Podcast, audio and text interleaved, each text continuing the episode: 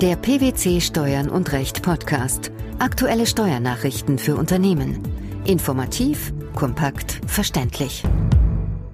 Herzlich willkommen zur 69. Ausgabe unseres Steuern und Recht Podcasts, den PwC Steuernachrichten zum Hören. In dieser Ausgabe beschäftigen wir uns mit folgenden Themen. Änderung der Steueranmeldung. Veruntreute Beiträge sind kein Arbeitslohn. Verdeckte Gewinnausschüttung bei Schwarzgeschäften von nahen Angehörigen. Steuerstrafrecht. Keine Haftung von Bankmitarbeitern bei Anonymität des Haupttäters. Der Bundesfinanzhof hat mit Urteil vom 13. November 2012 entschieden, dass veruntreute Beiträge keinen Arbeitslohn darstellen. Demnach ist unter den Voraussetzungen der Abgabenordnung eine Änderung der Festsetzung der Lohnsteuerentrichtungsschuld entgegen der entsprechenden Vorschrift des Einkommensteuergesetzes auch nach Übermittlung oder Ausschreibung der Lohnsteuerbescheinigung zulässig. Welche Umstände führten zu dieser höchstrichterlichen Entscheidung? Im Urteilsfall zahlte sich ein Personalsachbearbeiter einer AG in den Jahren 2003 bis 2006 zu hohe Gehälter, weshalb die Lohnsteueranmeldungen, verglichen mit den normalen Gehaltszahlungen, für die betreffenden Zeiträume entsprechend höhere Lohnsteuerbeträge auswiesen. Erst im Juni 2007 wurden die überhöhten Gehaltszahlungen während einer Sonderprüfung bekannt. Bereits im Oktober 2005 wurde nach Abschluss der Lohnsteueraußenprüfung für die entsprechenden Lohnsteuerfestsetzungen 2003 bis 2004 der Vorbehalt der Nachprüfung aufgehoben. Der ehemalige Arbeitgeber, die Klägerin, beantragte im September 2007 die Änderung der betreffenden Lohnsteuerfestsetzungen. Das beklagte Finanzamt lehnte jedoch den auf Erstattung gerichteten Änderungsantrag ab. Aus welchem Grund? Zunächst gehören zum Arbeitslohn alle Vorteile, die für eine Beschäftigung im öffentlichen oder privaten Dienst gewährt werden. Entscheidend für die Qualifikation als Arbeitslohn ist, dass die Gewährung von Vorteilen durch den Arbeitgeber erfolgt. Jedoch wurden dem Personalsachbearbeiter die Zahlungen, die über die vertraglich vereinbarten Gehaltsbeträge hinaus überwiesen wurden, im Urteilsfall nicht durch den Arbeitgeber gewährt, sondern der Personalsachbearbeiter hatte sie sich unter Überschreitung seiner Befugnisse selbst zugeteilt. Daher stellen die veruntreuten Beträge nach Meinung des BfH aus materiell rechtlicher Sicht auch keinen Arbeitslohn dar. Was bedeutet das für die Berichtigung der Lohnsteuerbescheinigung? Gemäß den Vorschriften des Einkommensteuergesetzes ist verfahrensrechtlich eine Änderung des Lohnsteuerabzugs nur bis zur Übermittlung oder Ausschreibung der Lohnsteuerbescheinigung zulässig und damit spätestens bis zum 28. Februar des Folgejahres. Der BfH hat mit seinem Urteil jedoch erneut klargestellt, dass die vorgenannte Vorschrift einer Änderung nicht entgegensteht. Zwar kann nach einer Übermittlung eine Berichtigung der Lohnsteuerbescheinigung nicht mehr verlangt werden, da diese als Beweispapier über den tatsächlich stattgefundenen Lohnsteuerabzug dient, aus verfahrensrechtlicher Sicht kommt es aber nicht auf den Ist-Betrag, also den Lohnsteuerbetrag, den ein Arbeitgeber tatsächlich angemeldet hat, an. Mit der Lohnsteueranmeldung ist vielmehr die durch Zahlung von Arbeitslohn insgesamt entstehende Lohnsteuerentrichtungsschuld geregelt. Somit hat der Arbeitgeber alle Sachverhalte, deren wegen im jeweiligen Lohnzahlungszeitraum Lohnsteuer einzubehalten ist, auch anzumelden. In diesem Sinne handelt es sich bei der anzumeldenden Lohnsteuer um einen gesetzlich bestimmten Sollbetrag.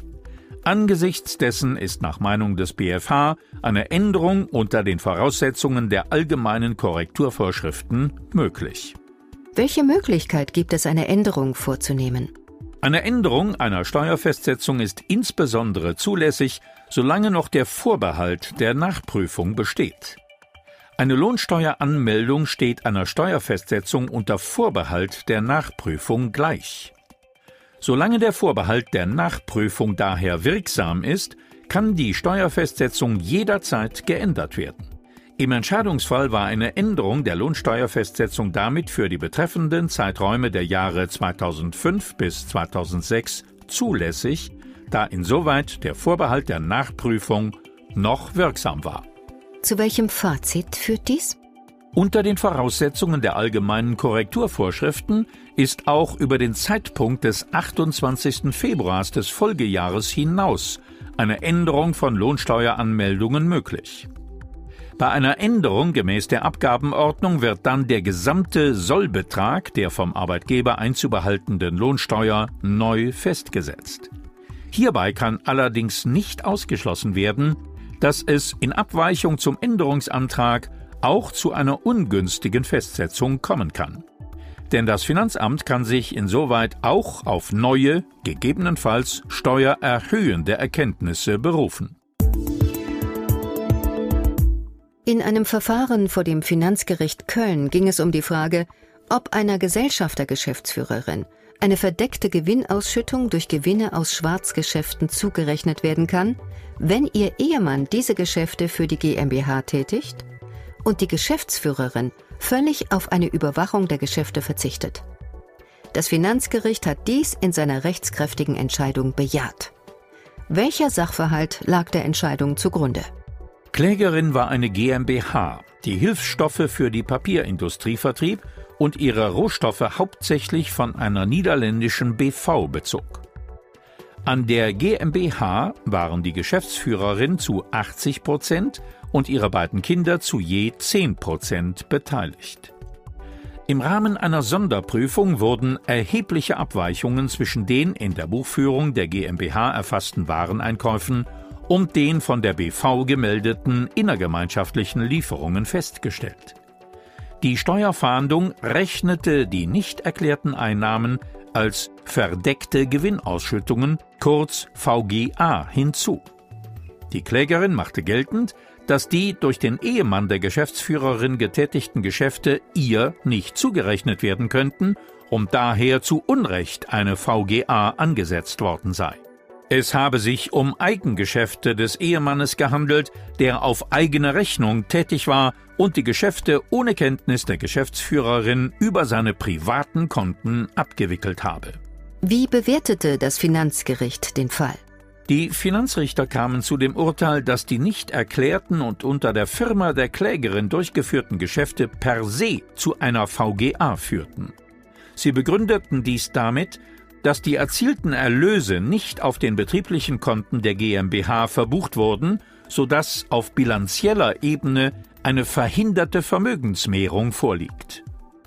Das Gericht folgte nicht der vorgetragenen These der Eigengeschäfte des Ehemannes, denn nach den tatsächlichen Feststellungen war dieser stets unter dem Namen der GmbH nach außen hin aufgetreten. Die jeweiligen Vertragspartner mussten insoweit davon ausgehen, dass die Klägerin vertraglich gebunden werden soll. Insoweit spielte es auch keine Rolle, dass die Geschäftsführerin ihrem Ehemann vollständig vertraut haben soll. Wer als Geschäftsführer für eine GmbH dritte Personen auftreten lässt, ist nach allgemeinen Grundsätzen zu deren Überwachung verpflichtet, so die einstimmige höchstrichterliche Rechtsprechung des Bundesfinanzhofes. Im vorliegenden Fall wurde der Ehemann ohne formellen Arbeitsvertrag ständig und mit Wissen der Geschäftsführerin für die Klägerin tätig. Insoweit konnte sich die Geschäftsführerin nicht darauf berufen, dass ihr Ehemann ihr Vertrauen missbraucht habe und einzelne Geschäfte der GmbH daher nicht zuzurechnen seien. Die Gesellschaft der Geschäftsführerin hatte trotz ihrer Überwachungspflicht keinerlei diesbezügliche Maßnahmen durchgeführt und habe sich darüber hinaus offensichtlich für das GmbH-Geschäft überhaupt nicht interessiert. Bleiben Bankkunden, die ausländische Kapitalerträge nicht versteuern, unerkannt? Haften die Mitarbeiter der Bank nicht als Gehilfen für die verkürzten Steuern und die Hinterziehungszinsen? Dieses Urteil fällte unlängst der Bundesfinanzhof. Vor welchem Hintergrund kam dieses Urteil zustande? Der Leiter der Wertpapierabteilung einer großen deutschen Bank veranlasste und genehmigte Anweisungen, die es den Bankkunden ermöglichten, Wertpapiere anonym ins Ausland zu transferieren und ihre Einnahmen gegenüber dem Fiskus zu verschleiern. Die Finanzämter leiteten im großen Stil Ermittlungsmaßnahmen ein, bei denen rund 75 Prozent der betroffenen Kunden enttarnt wurden. 638 Kunden hingegen blieben anonym. Ein Abgleich mit den Steuererklärungen der ermittelten Personen ergab, dass nahezu niemand die Einkünfte in seiner Steuererklärung aufgeführt hatte. Bezüglich der unerkannt gebliebenen Täter ermittelte das Finanzamt anhand der vorhandenen Vergleichsdaten einen fiktiven Steuerbetrag, versah diesen Betrag mit einem großzügigen Sicherheitszuschlag und nahm hierfür den Leiter der Wertpapierabteilung als Haftungsschuldner in Anspruch. Dieser wandte sich vor dem Bundesfinanzhof letztlich erfolgreich gegen diese Inanspruchnahme. Ja, das Gericht war der Auffassung, dass die verschleierten Kapitaltransfers ins Ausland nicht ausreichten, um mit Sicherheit sagen zu können, dass auch der unerkannt gebliebene Personenkreis Steuern hinterzogen habe. Dies lasse sich insbesondere nicht durch einen Vergleich mit den Daten des enttarnten Personenkreises feststellen. Die verbliebenen Zweifel an den Hinterziehungen gingen nach den Regeln der Feststellungslast zu Lasten des Finanzamts. Der Kläger haftete somit nicht für die möglicherweise hinterzogenen Steuern. Veruntreute Beiträge, verdeckte Gewinnausschüttung bei Schwarzgeschäften von nahen Angehörigen sowie die Haftung von Bankmitarbeitern bei Anonymität des Haupttäters. Das waren die Themen der 69. Ausgabe unseres Steuern und Recht Podcasts, den PwC Steuernachrichten zum Hören. Wir freuen uns, dass Sie dabei waren und hoffen, dass Sie auch das nächste Mal wieder in die PwC Steuernachrichten reinhören. Steuerliche Beiträge zum Nachlesen finden Sie in der Zwischenzeit unter blogs.pwc.de slash steuern und recht.